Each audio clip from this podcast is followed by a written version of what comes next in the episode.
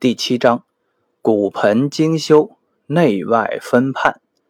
病理性骨盆悬移是导致腰腿痛的主要病因之一，也是诸多脊柱源性疾病的重要病因环节。骨盆悬移综合征是临床常见多发病症。骨盆的错位结构复杂多变，骨盆内外多关节的不同错位状态，构成了骨盆悬移类型的复杂性。东方柔性正骨强调骨盆悬移的精细化分型，认为精细化的骨盆悬移诊断必须依赖于以骨盆多点触诊为基础的立体触诊，并且在治疗手法的设计与操作等方面必须满足精细化与整体性的治疗要求。骨盆悬移的诊断，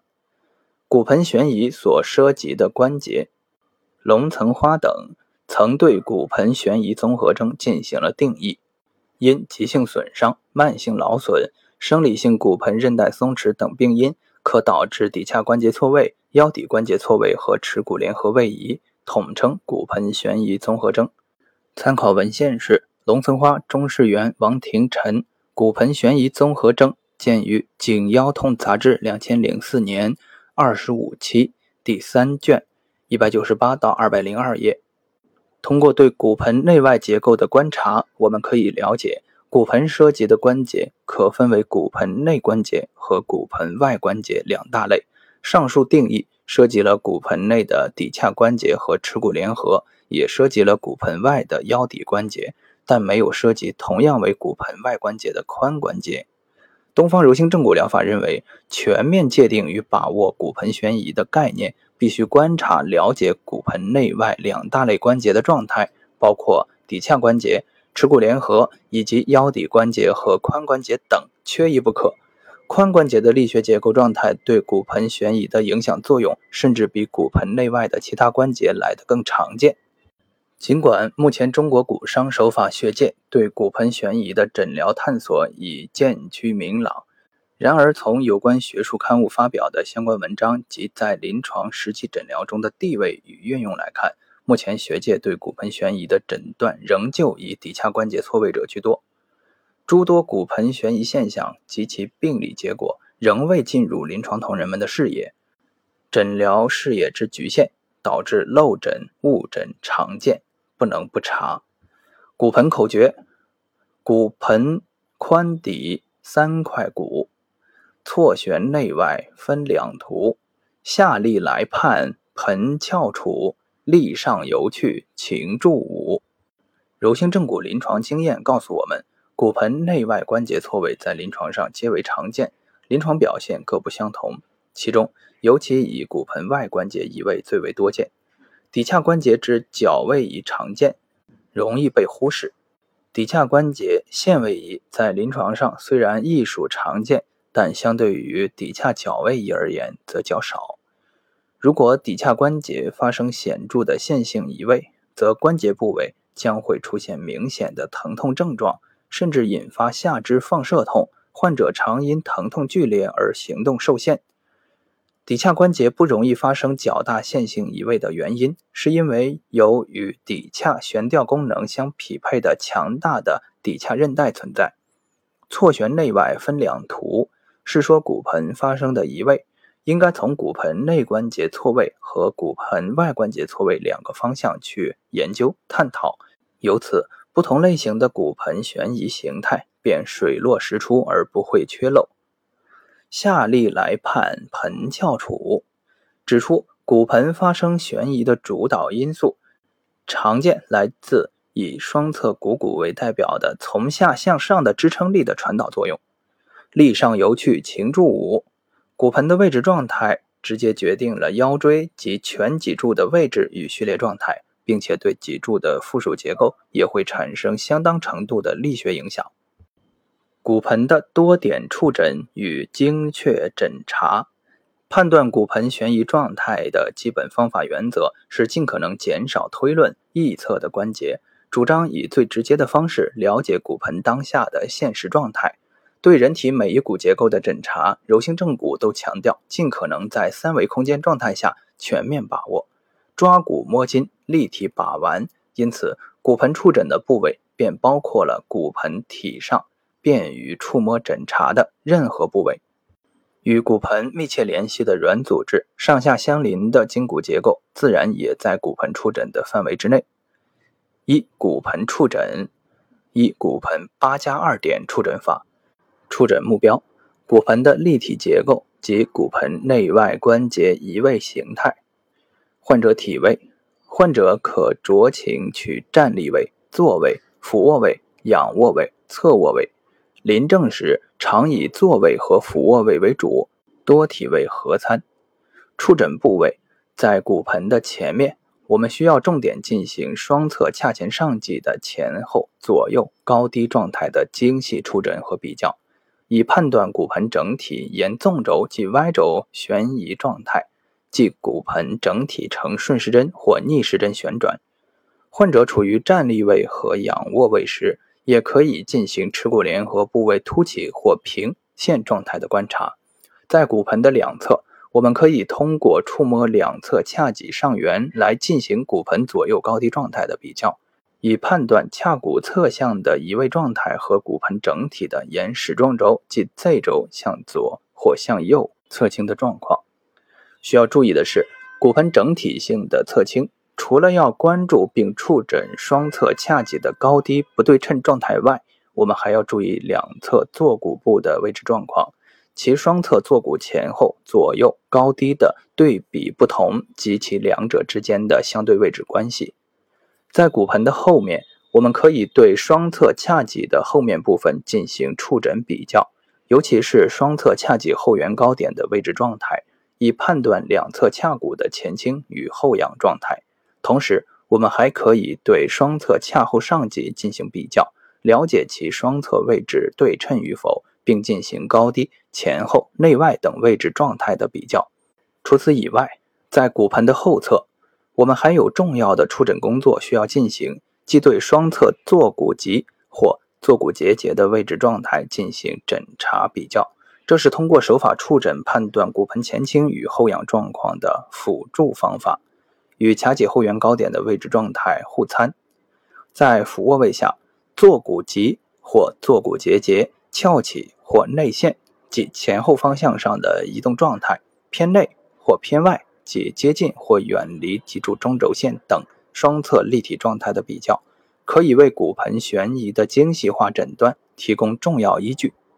骨盆后面单侧或双侧髂脊关节有无压缩，是判断骨盆内关节是否存在紊乱的重要指标。除此以外，关节间隙有无宽窄异常。骶髂关节的髂骨缘有无单边凸起等等，都是骨盆后侧触诊时需要了解的资讯。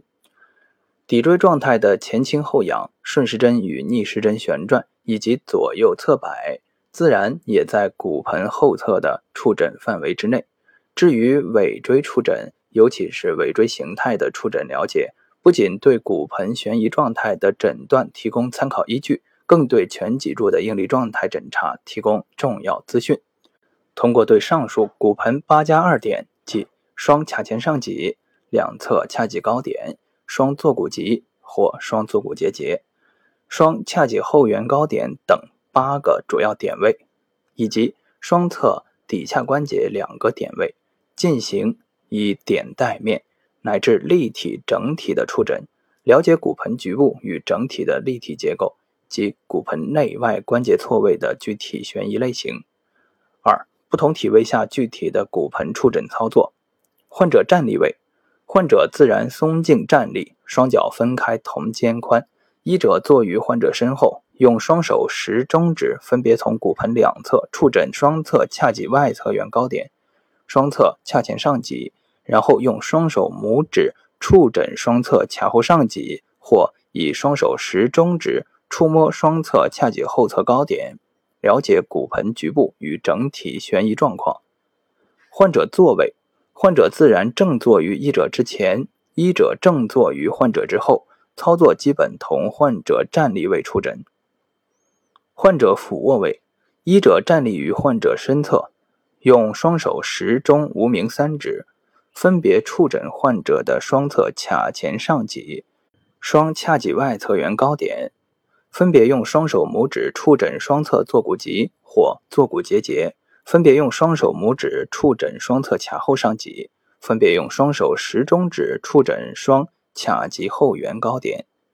患者仰卧位，医者站立于患者身侧，可用双手拇指或食中指分别触诊双侧髂前上棘，用双手食中指分别触诊双侧髂脊外侧缘高点。需要注意的是，患者在不同体位下，其相关结构的位置表现可能会有明显的不同，这是由不同体位下骨盆处于不同功能状态所决定的。功能状态下。患者相关结构将会根据功能的需要而发生相应移动，故不能准确反映自然松静状态下的结构序列状况。我们需要了解，患者站立时骨盆处于全然的功能状态；坐位时，由于凳子对坐骨结节的支撑与固定作用，使骨盆处于半自然的功能状态；卧位下，骨盆处于自然的放松状态。二、与骨盆有着密切关系的软组织触诊。对骨盆状态的诊查，除了直接触摸骨盆体以对其位置状态进行精确判断外，还要对与骨盆密切联系的软组织进行触诊，以把握骨盆体周围的应力状况。臀大肌、臀中肌、臀小肌、梨状肌、上下孖肌、闭孔内肌、底结节韧带、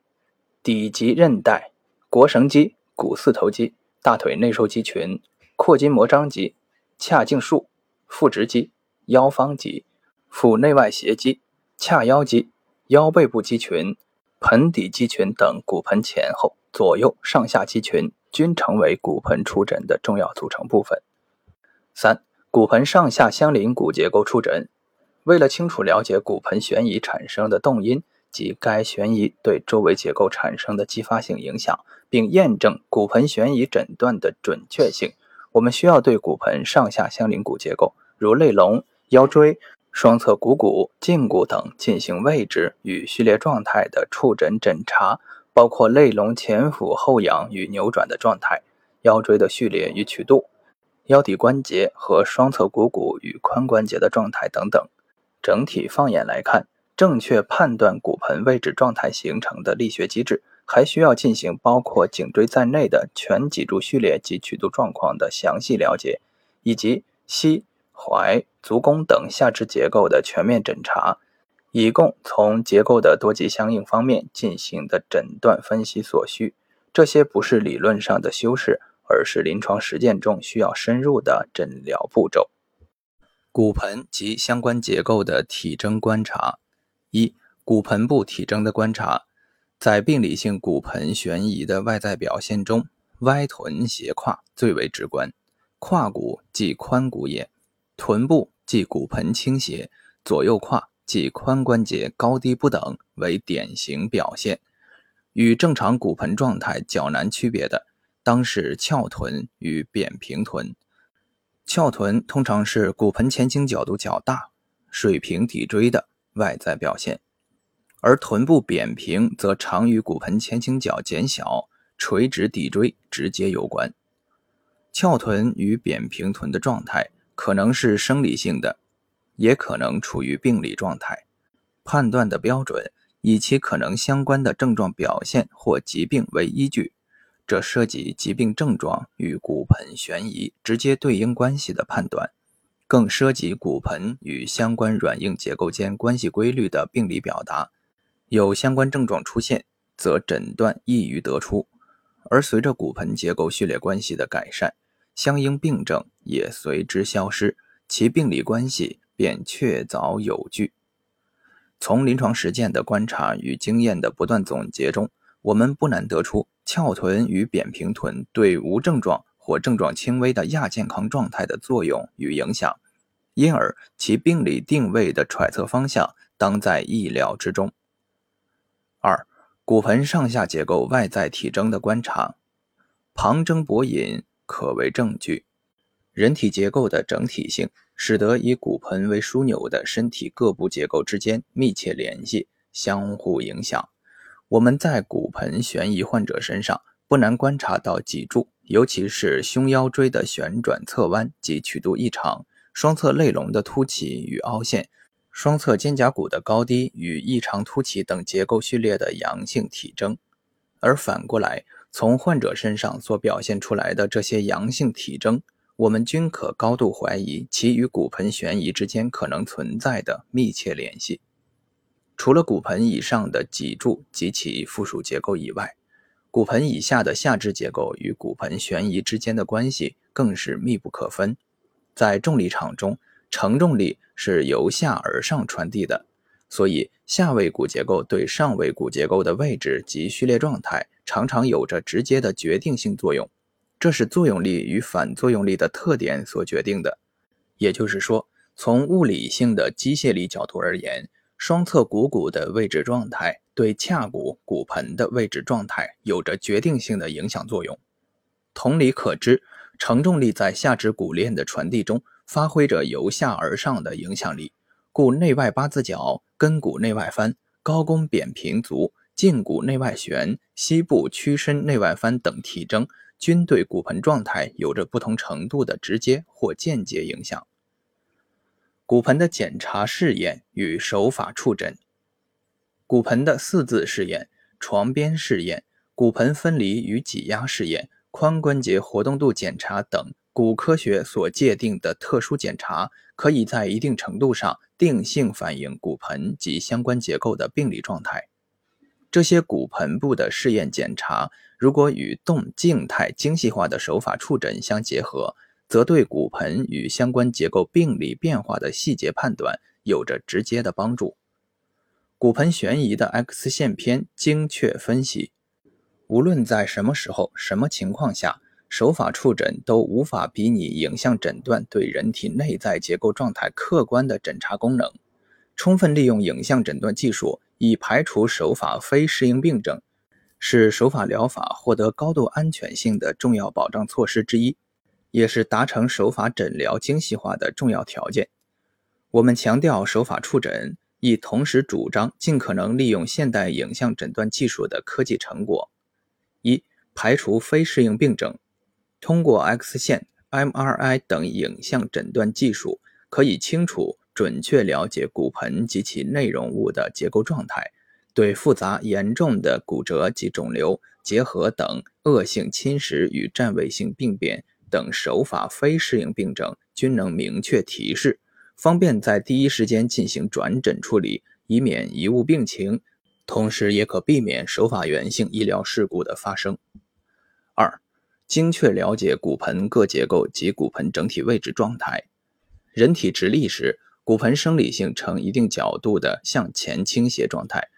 骨盆两侧髂前上棘和耻骨结节处于一个冠状面上，尾骨尖和耻骨联合上缘则处于一个水平面上。骨盆上口平面与水平面之间的夹角即为骨盆倾斜角度，或称骨盆前倾角。通过手法触诊，我们可以凭经验初步了解骨盆前倾角的状态。精细化的数据可以通过在 X 线片上进行骨盆倾斜度的测量来获得。骨盆倾斜度正常标准，男性五十度到五十五度，女性五十五度到六十度。超过这个标准即为前倾角过大，而小于这个标准，我们常称之为骨盆前倾角较小，或习惯称为骨盆仰角过大、骨盆后仰。在骨盆的 X 线片上。现代整脊学常用划线测量的方法来精细化确定骨盆各结构及骨盆整体的位置与序列状态。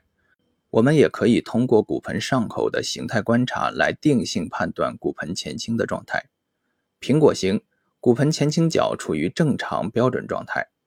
梨形，骨盆前倾角过大；香蕉型，骨盆前倾角较小。